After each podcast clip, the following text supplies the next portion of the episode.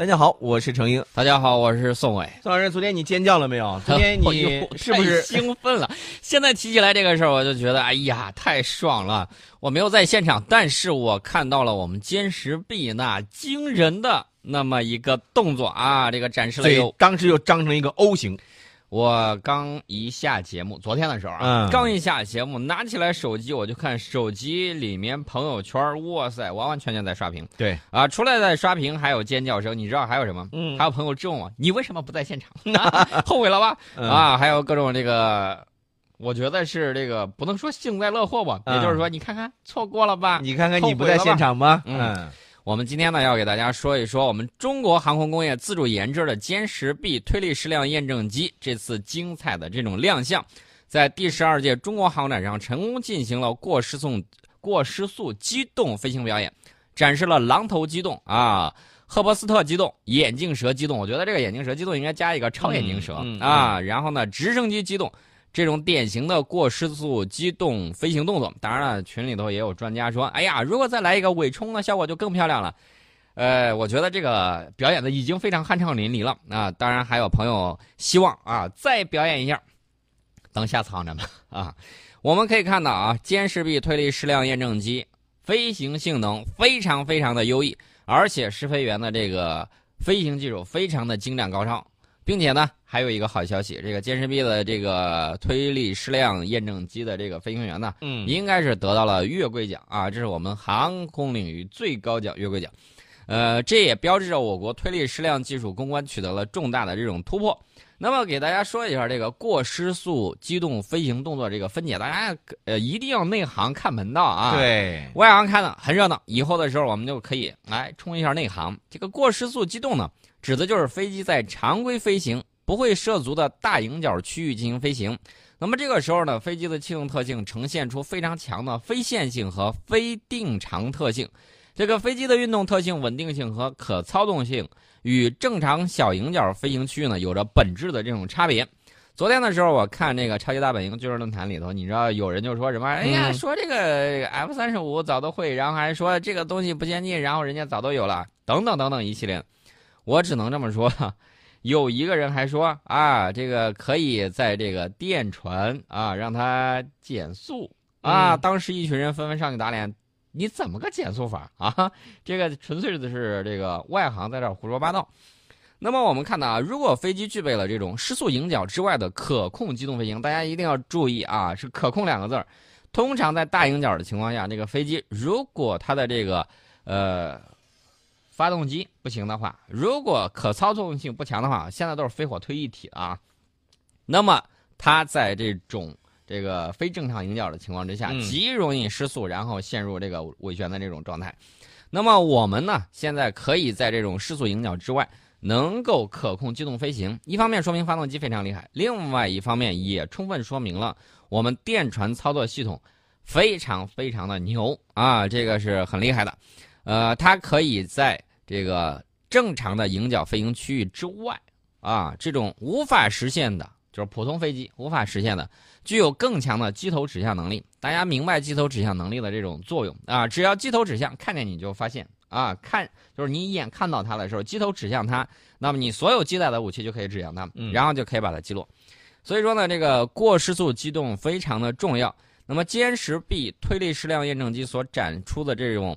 大鹰角精确可控飞行，这背后的这个技术实现呢，是需要用全新的方法去获得大迎角区域很难测准的这种迎角侧滑角的这种信息，而且要把矢量喷管与飞机的气动舵面呢进行深度的耦合，进行飞机发动机的综合控制，而且要在常规迎角、过失速区域等不同特性的这种区域之内呢自动切换无缝衔接。嗯啊，所以说呢，这个技术要求是非常高的，内行呢要看到这里面的这种门道。那么，这我们这个歼十 B 能够以如此过失速机动飞行表演，呃，是它拥有带推力矢量的这个发动机的同时，还有它那个压抑，拥有非常优良的大迎角气动的性能，而且有良好的进气匹配的这种特性，还有独特的这种飞机控制技术，缺少任何一个环节都是不行的啊！当然了。还有这个我们飞行员高超的这种技艺、驾驶技术啊，对，这个是没有问题的。当然了，这个上面呢有很多朋友也知道，空字呢是年年都来，哈，日本空子是年年都来，来的时候每一次表情都很复杂。呃，据上一届行长我观察，看见这个日本空子的这个人员来了之后，看见这个二零那一瞬间很激动。当然了，我听说也有人拿着这个红外特征啊，他拿这个东西在这个炮楼顶上，嗯，然后瞄着我们最先进的这个东西呢，想去测一下，看看到底是什么样的这个情况。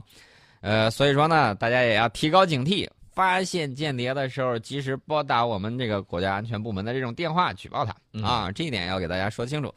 那么大家可以看啊，这个歼十 B 在昨天的时候抢走了歼二零的风头，对吧？歼二零的这个风头被抢走，大家很吃惊，吃惊还是源自于这个施力推量，呃，就是矢量推力控制。啊，这个简写呢就是 TVC 啊，有很多朋友看到那个顶上有简写歼十 B TVC 呃战机，其实呢就是推力矢量验证机的这么一个缩写。那么大家可以看他在表演这个眼镜蛇机动的时候啊，给大家说一点掌故啊。这个一九八九年六月份的时候，巴黎航展，苏联飞行员普加乔夫呢第一次在世界面前表现了这种过失速机动动作，震惊了全场。因为他在空中呢，有人说这个没用，其实他是有一定用处的啊。贬低他的人就说他没有用处，但是作为特技也非常漂亮。其实我认为这个里面是有一定的这种作用，一方面可以展示飞行员高超的这种飞行技艺。另外一方面呢，也充分验证了这款飞机的优异的这种性能。呃，大家都看过那个眼镜蛇一受惊了之后，它那个前面呢呈那种扁平状，然后头就立起来了。那么飞机呢，就是在平飞的时候，让机头突然大仰角抬头，啊，这个冲过失速攻角，然后飞机速度骤减，然后再恢复水平飞行的这种超机动动作。啊，我们给大家解释了一下什么叫眼镜蛇机动。眼镜蛇机动的作用呢，就是可以迅速转换敌我的位置。也就是说，打个比方啊，是被敌机如果是给这个咬住了，那么咱们可以通过这样的一个呃动作之后呢，来迅速扭转这个位置。对，因为摇尾呢，就意味着占据攻击位置。对对。如果我们被对方摇尾啊，这个很难摆脱的。那么后面的这个战机呢，只需要等到我机载的这种装备，比如说导弹。啊，只要锁定，然后摁下发射钮，就可以击落前面的这个飞机。嗯，呃，大家可能说，我还可以做一系列动作，还可以抛射这个东西，抛射这个热焰弹呢什么之类。如果人家是雷达的呢，对不对？抛洒干扰箔条，这个距离太近了。而且呢，我们知道这个空中格斗弹呢有一个特点，就是这个机动能力远远超过了这个飞机，它的这个抗过载能力五十个 G 以上。你这个飞机也就是十一二个 G 啊，但是你飞行员普遍呢也就是九个 G 十个 G 也就差不多了，所以说呢，这个一旦被现代的这种导弹锁定上，很难逃脱。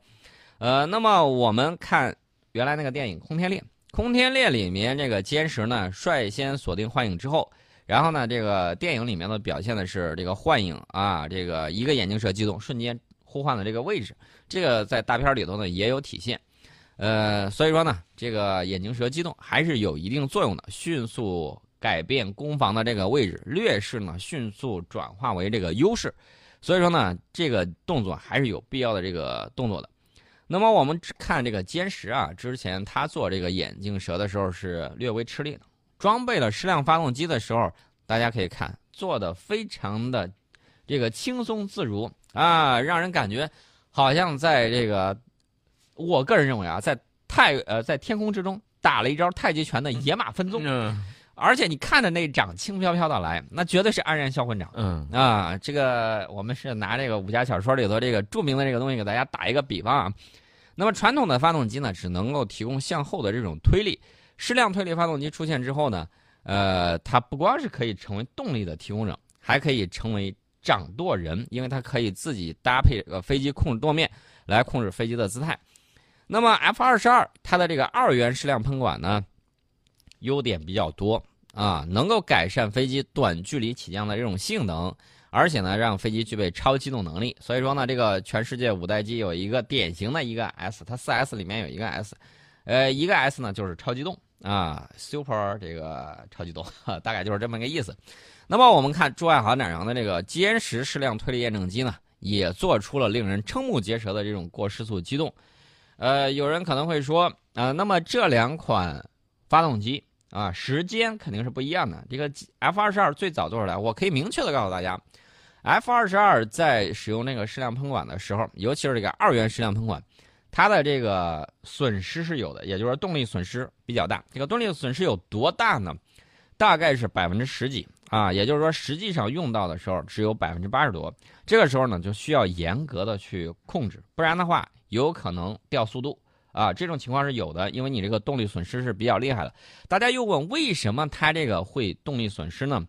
因为它后面那个扰流板扰流板改变方向那个，它在这个燃气就是这个燃气冲出来的时候，通过它那个扰流板，然后把这个燃气的方向改变的时候，呃，内部的冲击，然后湍流啊等等一系列的，就会导致这种推力的这种损失啊。这是 F 二十二的情况。那至于我们的，我可以明确的告诉你，比它高得多，但是具体多少啊，无可奉告，是这么样一个情况。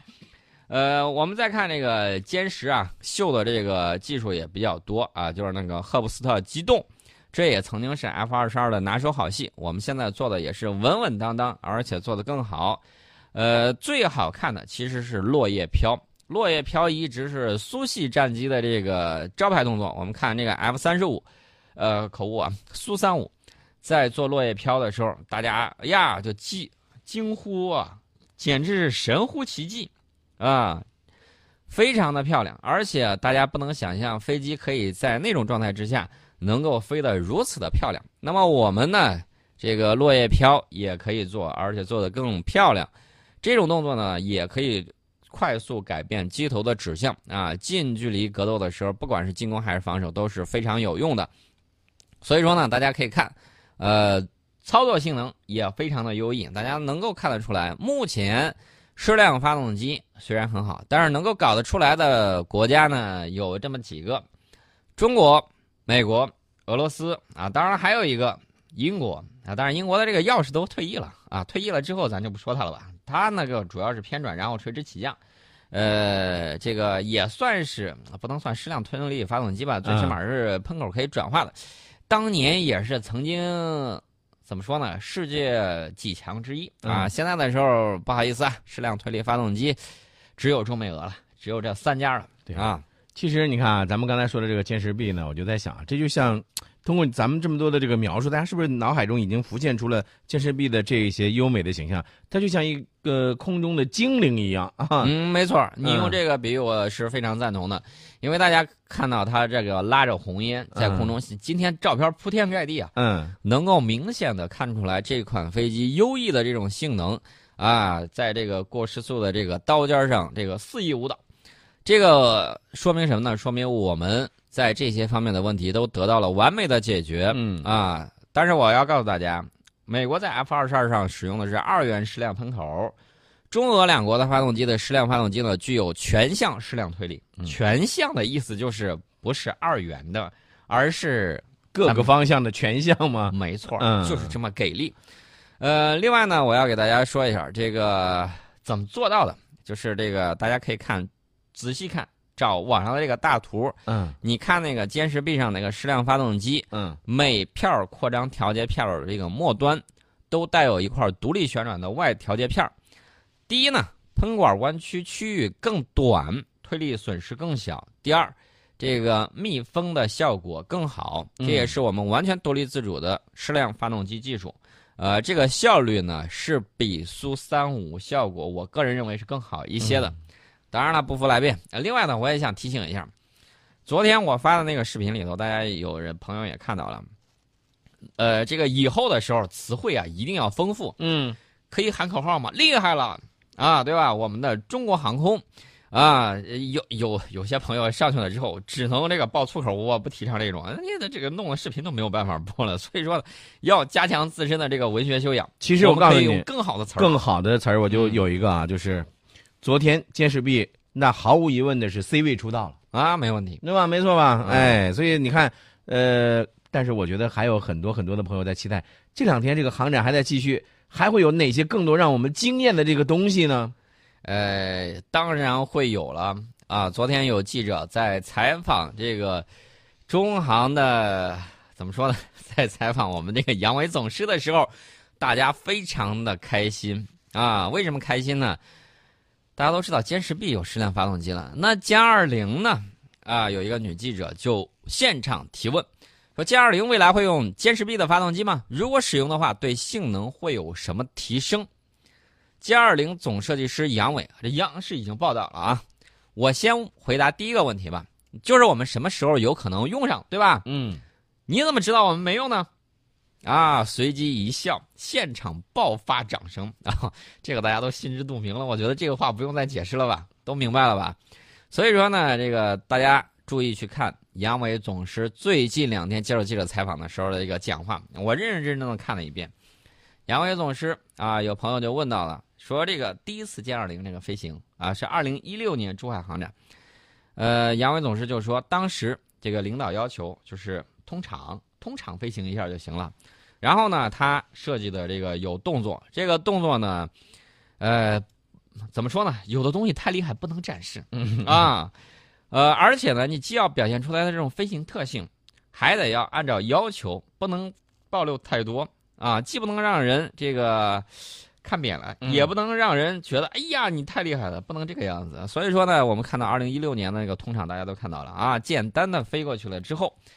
呃，另外呢，现场的朋友昨天晚上在朋友圈交流啊，我就提到了一个问题，我说你们这个拍的怎么样？他说：“哎呀，太难追踪到了，经常是一晃就出这个镜头了啊！不光如此，呃，这个隐身太好了，嗯，稍不注意就和远处的这个云啊，这个融为一体。你这个镜头很贵的镜头啊，大家可以看到炮楼上那个镜头加相机，一个差不多买你一辆车。”啊，大概是这个概念。那么好的镜头，很难捕捉到这个款飞机。也就是说，在光学隐身方面，效果也很好。它那个割裂迷彩，呃，相机想去拍的时候稍不留神，不好意思，对焦对不上。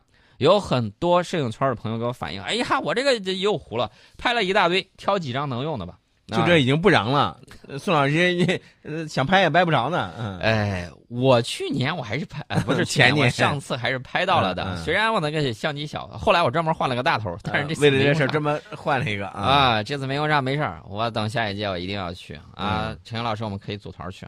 对，哎，我看可以啊。这回终于这个跟后方连线报道，哎，对对，我觉得挺好，可以吧？嗯，呃，所以说呢，大家可以看啊，这个歼二零。的这个矢量发动机的这个问题，我觉得杨伟总师也跟我们跟回答的很清楚了。我觉得我不需要再多回答了。那么还有记者就在问说，歼二零战斗机与外国最顶级的 F 二十二、F 三十五、苏五七战机相比，性能如何？杨伟总是这么回答的：我们的歼二零在场外进行了低空高难度的飞行展示，其他国家的飞机也在国外航展上进行过展示。打打断一句，我插一句啊。这个 F 三十五在巴黎航展上进行展示的时候，我有朋友在那儿，在现场给我拍了有好几段视频。嗯啊，我看了，哎呀，肥电这个绰号不是白叫的，我只能说你太胖了，只能说这么一点，不是歧视啊他啊，只是说这个外形，外形确实确实是有点胖，然后飞的这个不如 F 二十二那么飘逸啊，略显笨拙了一些。那么我们继续说这个杨伟总师是怎么说的？杨伟总师说。呃歼二零的飞行性能一看便知。此外呢，还有态势感知体系作战等方面，这些性能呢较量后就知道了。哎呦，完全不怵世界任何最顶级的这个飞机。嗯啊，较量后就知道了。呃，另外呢，这个杨伟在五号的这个发布会上还表示，歼二零不是一个机型的代号，而是改革开放四十年中国航空工业发展成就的代名词。歼二零战机会持续不断发展下去。